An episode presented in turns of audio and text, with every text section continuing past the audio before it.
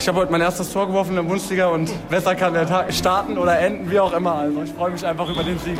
Löwenzeit, der BHC-Podcast. Präsentiert von Solinger Tageblatt und Radio RSG. Der Bergische HC hat die ersten zwei Punkte der Saison geholt. Oder sagen wir besser, er hat sie sich erarbeitet. Geschenkt gab es sie jedenfalls nicht bei der HSG Nordhornlingen. Und damit hallo zum BHC Podcast. Ich bin Thorsten Kabitz von Radio RSG und wir haben die Stimmen zum ersten Spiel des BHC gestern Abend in Nordhorn, das die Bergischen mit 26 zu 21 gewonnen haben.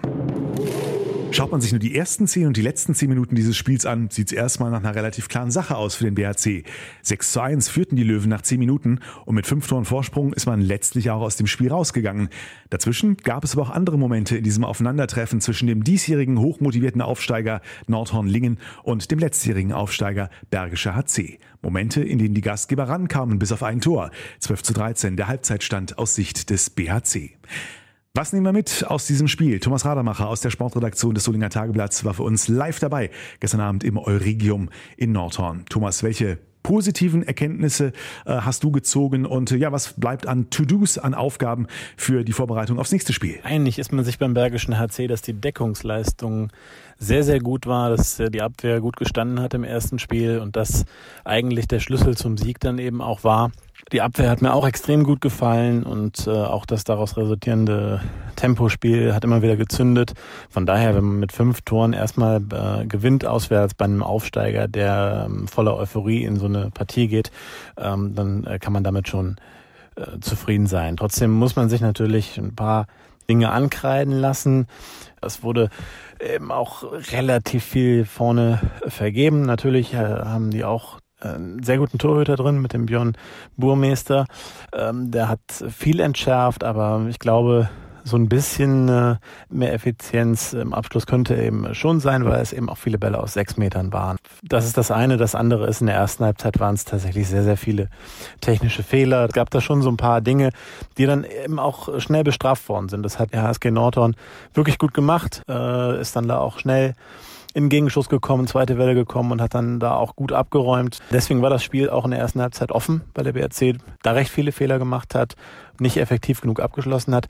Ja, also dass man noch ein paar Bälle zu viel vergeben hat, das war auch in der zweiten Halbzeit so, aber es, wo, äh, die Sicherheit war viel größer in der zweiten Halbzeit äh, im Angriff. Auch dann wirklich souverän gewonnen, weil ja eben die Abwehr gut stand und man eben auch sehr viel gegen den Positionsangriff der Nordhorner verteidigen konnte.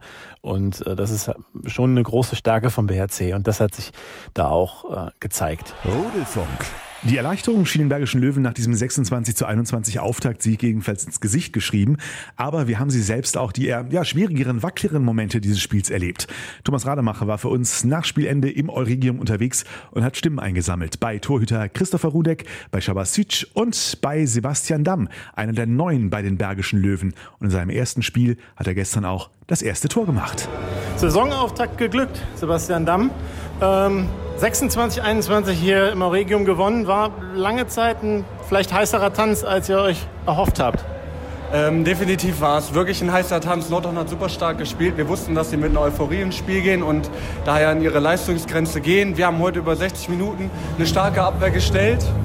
Nordhorn hat unsere technischen Fehler ausgenutzt, aber ich würde behaupten, wir haben verdient gewonnen. War das aus deiner Sicht eher hauptsächlich ein, auch ein Problem von euch, dass ihr so viele Fehler gemacht habt, auch so viele Freie ja dann vergeben habt? Das war vielleicht auch ein Grund, warum du dann reingekommen bist, weil Jeffrey hat sich da ein bisschen am äh, Burmeister, Burmeister die Zähne ausgebissen. Ähm, ich glaube, man darf den, die Leistung des Torhüters äh, nicht schmälern. Der hat heute einfach gut gehalten.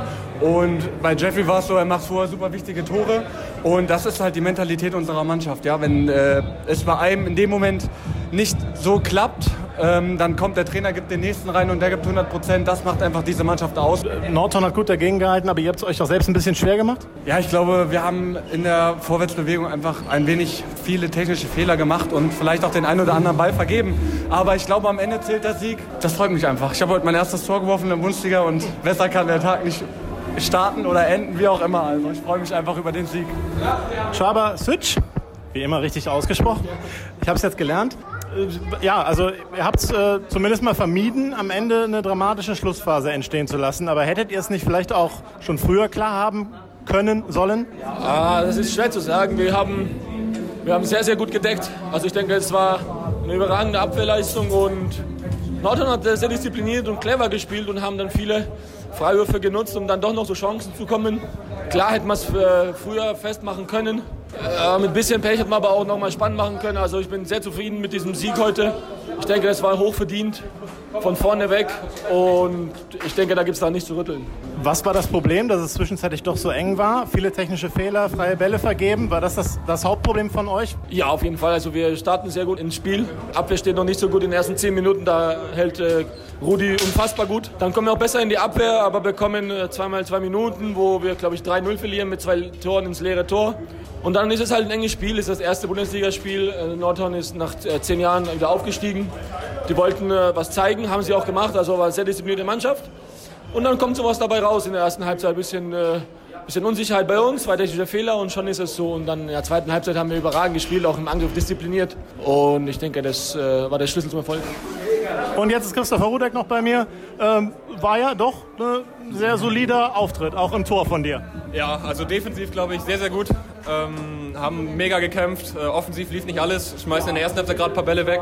Ich glaube, sonst steht es auch deutlicher zur Halbzeit. Ähm, aber insgesamt können wir sehr zufrieden sein mit dem Auftritt. Also du siehst auch das Hauptproblem, wenn ihr denn eins hattet. Es war ja dann mal eng. Ausgleich war auch da, dann in eurer Chancenverwertung oder technische Fehler. Ja, genau. Also erste Halbzeit, glaube ich, noch technische Fehler, in der zweiten Halbzeit dann zum Glück gar nicht mehr. Und äh, dass Burmeister ein sehr, sehr guter Torhüter ist, hat er jetzt über Jahre in der zweiten Liga gezeigt und heute leider auch. Und äh, für dich hast du die ganze Zeit das Gefühl, du bist gut im Spiel, direkt am Anfang, äh, ich glaube, zwei, drei Freie sogar weggenommen, eine 6-1-Führung. Äh, besser kann man ja eigentlich nicht die Saison starten. Ja, Start, Start lief super. Ähm, Abwehr stand halt, wie gesagt, sehr, sehr gut. Dann haben wir so eine Phase Anfang, äh, Mitte, Mitte erster Halbzeit, wo sie viele Gegenschüsse kriegen, wo ich dann auch ein bisschen aus dem Spiel bin. Ähm, aber die ganze Zeit das Gefühl gehabt, wenn wir im 6 gegen 6 stehen, also dann, dann kommen die Schüsse, die, die, die ich haben kann, wo, wo ich weiß, was passiert. Und äh, das haben wir einfach überragend gelöst. Dann viel Spaß beim Feiern. okay. Soweit die Stimmen aus dem Team, aber schon mal der Hinweis, wenn alles klappt, werden wir Sebastian Damm in der nächsten Löwenzeit-Folge dann auch als Gast hier bei uns im Studio haben. Über einen Tor müssen wir noch reden, der uns beiden gestern Abend sehr positiv aufgefallen ist. Mir aus der Ferne am Bildschirm, dir aus der Nähe in der Halle, nämlich Lukas Stutzke. Der ist eigentlich kein Neuer mehr bei den Löwen, aber trotzdem ja in neuer Rolle, in neuer Verantwortung, wie wir gestern auch schon erlebt haben. Da hat Sebastian Hinze offenbar mal wieder ein gutes Gespür bewiesen mit Lukas Stutzke. Der hat zwar kein Tor gemacht, hat aber zwei oder drei, sieben Meter noch am Ende rausgeholt und äh, kam rein, als Chabasic äh, seine zweite Zeitstrafe bekam, also belastet war. Äh, dann kam er rein und das war eine super Deckungsleistung und im Angriff hat er ein Selbstvertrauen gezeigt. Dass, ähm, also ich glaube, an dem Spieler werden wir noch sehr, sehr viel Freude haben. Und äh, wer auch in vielen Phasen äh, sehr gut gespielt hat, war Christopher Rudek. Ich glaube, am Ende war es eine Fangquote von 38 Prozent das ist schon mal ein guter Einstand in die Saison. Ich glaube, viel zu meckern gibt's nach dem ersten Spiel dann nicht und wenn man meckert, dann auf hohem Niveau.